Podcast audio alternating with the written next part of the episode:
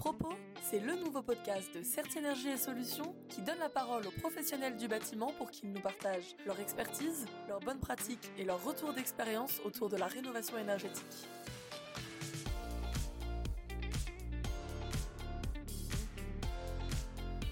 Bonjour à tous et bienvenue dans ce nouvel épisode de notre podcast Propos.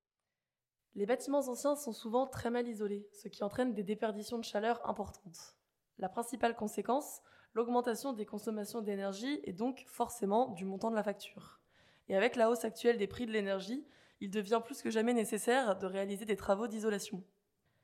Afin de massifier ces opérations, plusieurs dispositifs ont vu le jour pour inciter financièrement les propriétaires de bâtiments résidentiels, les ménages, les bailleurs ou encore les syndics, à isoler leurs bâtiments.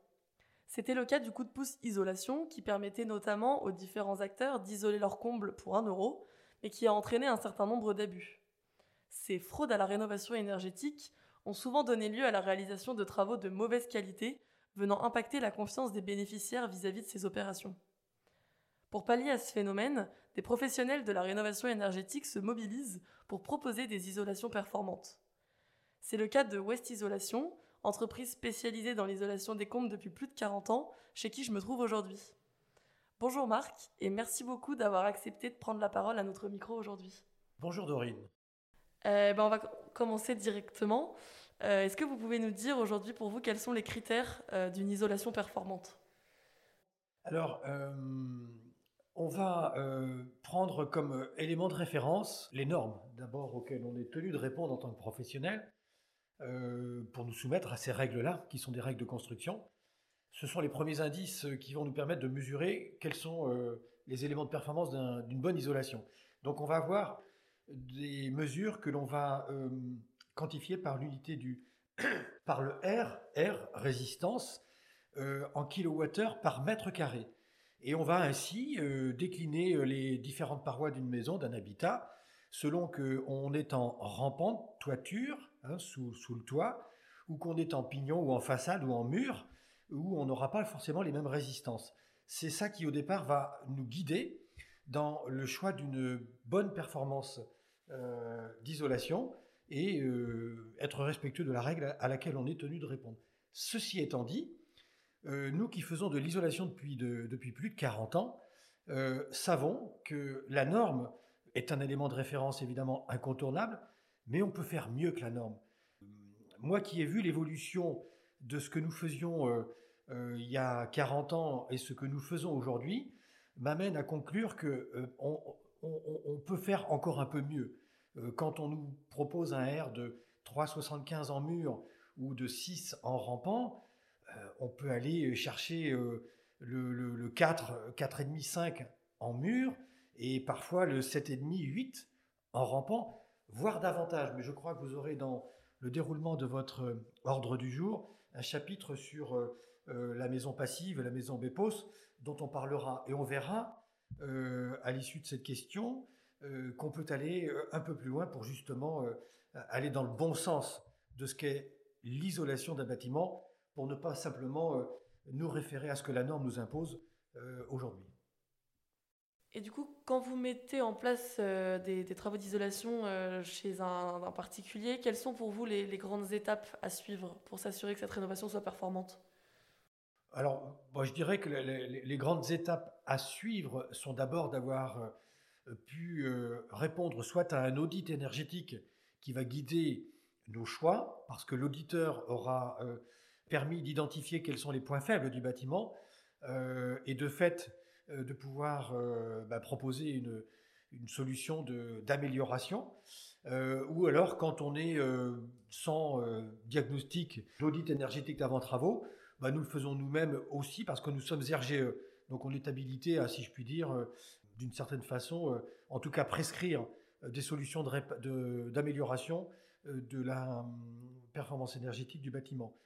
et donc la question c'était les grandes étapes. Donc les grandes étapes, évidemment, la première, c'est de, comprendre euh, ce que nous allons devoir euh, faire comme travaux pour améliorer la performance énergétique du bâtiment. Ça, c'est la première chose. Ensuite, d'écouter le client. Euh, est-ce, est que le client a plutôt un souhait d'augmenter sa performance thermique pour un confort l'hiver, pour un confort l'été? Est-ce qu'il est proche d'une d'une route passante et qu'il souhaite se protéger du bruit, parce que le bruit est une nuisance également que l'on peut traiter par l'isolation, de bien comprendre quel est le, souhait du client, son budget aussi, parce que ben, parfois on peut être limité, donc on peut se cantonner à, ne faire qu'une partie au détriment d'autres et, privilégier euh, euh, le projet. Et à partir de là, on pourra euh, faire des suggestions de, de familles de produits et les décliner selon ce qu'on aura bien compris des attentes du client, des besoins techniques auxquels on est tenu de répondre, enfin auxquels on est soumis pour, pour répondre le plus favorablement au client. Et du coup, quand on parle d'isolation, est-ce qu'on parle que d'isolation des combles ou est-ce qu'il euh, y a d'autres postes euh, sur lesquels vous intervenez? Alors, on intervient sur l'enveloppe totale de la maison. Donc, euh, en effet, les combles sont le point de départ de notre entreprise il y a 40 ans.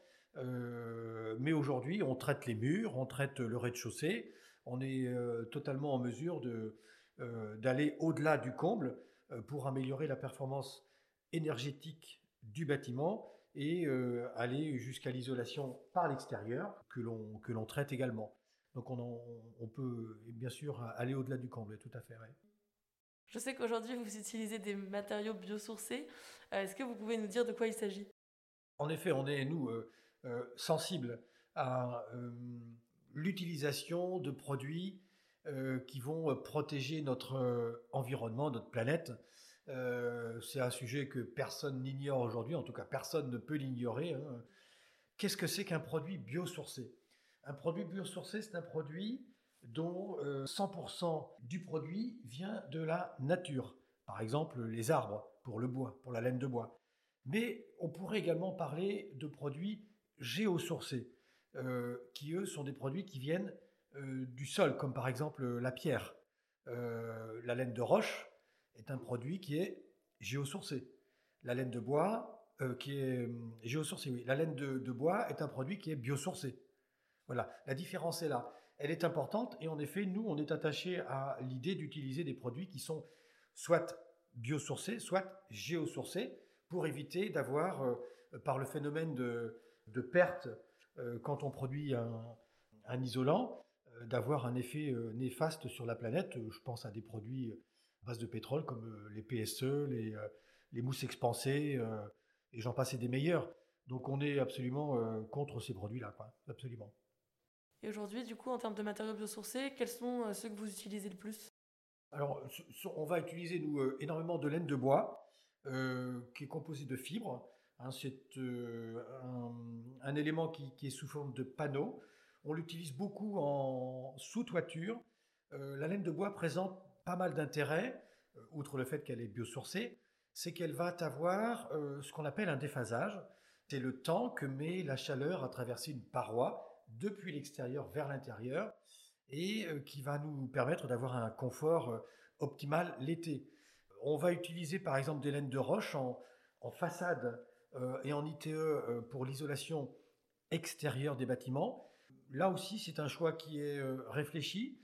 Euh, d'abord, c'est un matériau qui, là, pour le coup, est géosourcé. 97% du produit provient de la nature, donc on ne, on ne, crée rien, quoi. Hein, on ne fait que faire fondre des cailloux pour euh, les transformer en laine de roche et en panneaux. Et là, l'intérêt, c'est que euh, la laine de roche est hydrophobe. Donc, elle ne subit pas de contraintes par rapport à de l'eau qui pourrait s'écouler sur le produit. Donc, elle est totalement pérenne, étant posée en partie extérieure en façade évidemment, elle, peut être exposée à des problématiques d'humidité plus importantes que dans un comble sous le toit, qui là, pour le coup, est protégé. Donc ce choix de matériaux géosourcés en façade extérieure est également là un choix euh, de produit qui va dans le sens d'éviter d'avoir un impact carbone sur, euh, sur la planète. Je pourrais ajouter euh, à, cet élément de comment bien choisir son produit et pourquoi bien choisir.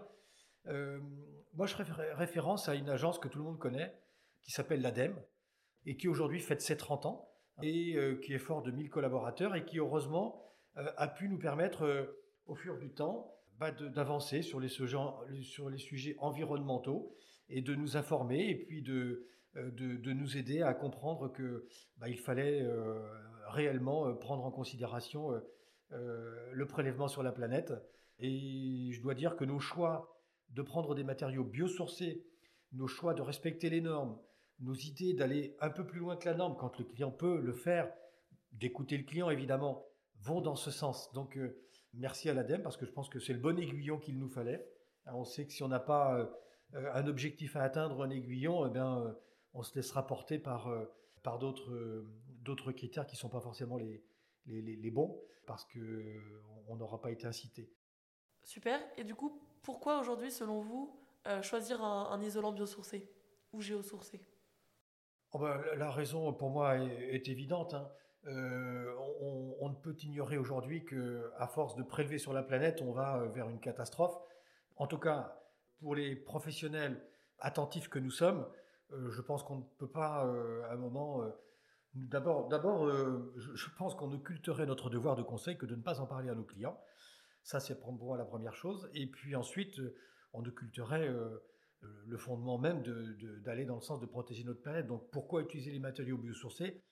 D'abord pour cette raison-là, et puis ensuite parce qu'ils sont très performants. Si je prends par exemple la laine de roche, on est sur un matériau qui est composé de 97% de cailloux, euh, qui est hydrophobe. Sachez que la laine de roche, par exemple, sur une façade extérieure, contrairement à d'autres produits comme le PSE et, j'en passe et, des meilleurs, va pouvoir euh, être aussi performant entre 55 et 60 ans plus tard. Si on annonce un R de 5, une résistance thermique de 5, eh bien, ce, R, on va le retrouver entre 55 et 60 ans plus tard. Donc on est vraiment sur un matériau qui est complètement stable, qui ne va pas subir euh, les aléas, euh, euh, des écarts de température qu'on peut avoir, de très forte chaleur l'été, de, faible fraîcheur l'hiver, parce qu'on n'a pas des moins 15 en France maintenant, enfin pas, ça va pas très bas. On a des écarts de température qui sont quand même considérables avec des, températures qui augmentent, et la laine de roche se comporte parfaitement bien. La laine de bois, c'est identique, il faut qu'elle soit protégée, c'est pour ça que nous on l'a suggère beaucoup plus en, sous-toiture dans les combles, où là, elle, joue euh, son, son, rôle de déphaseur. Alors, je, pourrais compléter euh, ce chapitre de, produits biosourcés, géosourcés, euh, par un élément important, parce que tout le monde, à un moment, peut revendiquer le bio. Hein. Faut-il encore être capable de, d'afficher les réelles performances de ces produits-là? Et il est important d'ajouter que au matériau, on complète sa certification par une fiche FSC. Euh, la fiche FSC, c'est la fiche qui va certifier que le produit peut être à 100% recyclable, recyclé. Si je prends de la laine de roche et que euh, je la remets dans un four, eh bien je, je retrouve 100% de mon produit. La laine de bois, c'est pareil. Donc euh, c'est important d'avoir cette notion-là de, de cycle perpétuel. Quoi. Euh, et quels sont du coup pour vous aujourd'hui euh, les bénéfices de s'inscrire dans une démarche d'isolation performante, que ce soit pour votre entreprise ou pour vos clients? Alors, les bénéfices pour euh, s'inscrire dans cette démarche de, de performance, d'abord, c'est la performance énergétique, l'amélioration de l'habitat. Donc, bah, évidemment, ça se traduit par une économie et un coût. Donc, on paye moins cher sa facture de chauffage euh, et éventuellement de climatisation l'été. Ensuite, euh, bah, c'est le confort. Euh, c'est quand même très important de se trouver à l'aise dans sa propre maison. Et au-delà du coup du choix du produit, est-ce qu'il y a aussi un enjeu sur la, qualité de la pose? Ah oui. Alors, en effet, là, vous soulevez, Dorine, un, point fondamental. On peut avoir le plus beau des produits, s'il est mal posé, évidemment, euh, ça, ne fonctionne pas du tout. Ça ne fonctionne pas du tout. Là, il faut que les, gens qui posent soient formés euh, ou accompagnés par des, euh, par des référents dans une entreprise qui, maîtrise le sujet. Oui, la, pose est capitale. Nous faisons des contrôles qualité sur tous nos chantiers, outre ce que les C2E nous imposent par les contrôles qui sont faits par les bureaux de contrôle, Veritas, APAV et Alpe Control et autres. Euh, nous-mêmes, depuis longtemps, pratiquons le contrôle qualité chez nous, en interne, que nos équipes qui sont à la manœuvre sur les chantiers traitent avec le client. Ça, c'est une, euh, une démarche euh, globale qu'on a initiée depuis 15 ans chez nous et à laquelle je tiens énormément. Et j'y tiens pour que ce soit nos gars sur les chantiers, nos ouvriers, nos salariés, nos chefs de chantier qui le fassent. Super. Donc on a parlé euh, diagnostic avant travaux, on a parlé respect des normes, on a parlé, choix des produits et qualité de la pose. Euh, est-ce que vous avez quelque chose à ajouter? Alors j'ajouterais que aux éléments dont je parlais sur la nature des matériaux, leur performance, le respect des normes, il est un élément qui guide aussi nos, pas, c'est la maison Bepos. Vous en avez tous entendu parler, vous la connaissez, c'est la maison à énergie positive qui ne consomme ni de courant pour chauffer l'hiver, ni de, courant euh, pour euh, refroidir l'été, parce qu'elle a justement atteint une résistance qui, se situe aux environs de 10, alors que quand on parle des normes, on est à 600 rampants et 370 par exemple sur les murs. Donc on en est encore loin, il faudrait faire pratiquement euh, presque deux fois le chemin. Nous, aujourd'hui, chez West Isolation, quand on nous demande 6, on va tendance à avoir mettre 8. Quand on nous demande 3,5, on va avoir tendance à mettre 4,5, 5. Allons dans ce sens parce que, évidemment, on apportera du confort à nos clients. Une maison dans laquelle on est dans une résistance de, 10, c'est une maison dans laquelle on se sent très bien. Une maison euh, dans laquelle euh, on a une résistance de 10, c'est une maison qui ne va pas coûter en chauffage l'hiver, pas coûter en climatisation l'été. Certes, le coût euh, d'isolation est plus élevé, mais pas inatteignable pas inatteignable du tout. Alors, chacun après fait ses choix, mais à nous d'apporter le devoir de conseil à nos clients. Certains seront prêts à le faire si on leur explique. Il faut-il encore, euh, faut-il encore être euh, informé et capable de leur expliquer que c'est pas si coûteux que ça d'aller bien s'isoler plutôt que de faire mal les choses? On a tellement vu de, désordres faits par des entreprises euh, dont je tairai le nom, qui, ne savaient pas ce qu'était qu'un bout d'isolation avant qu'ils ne démarrent.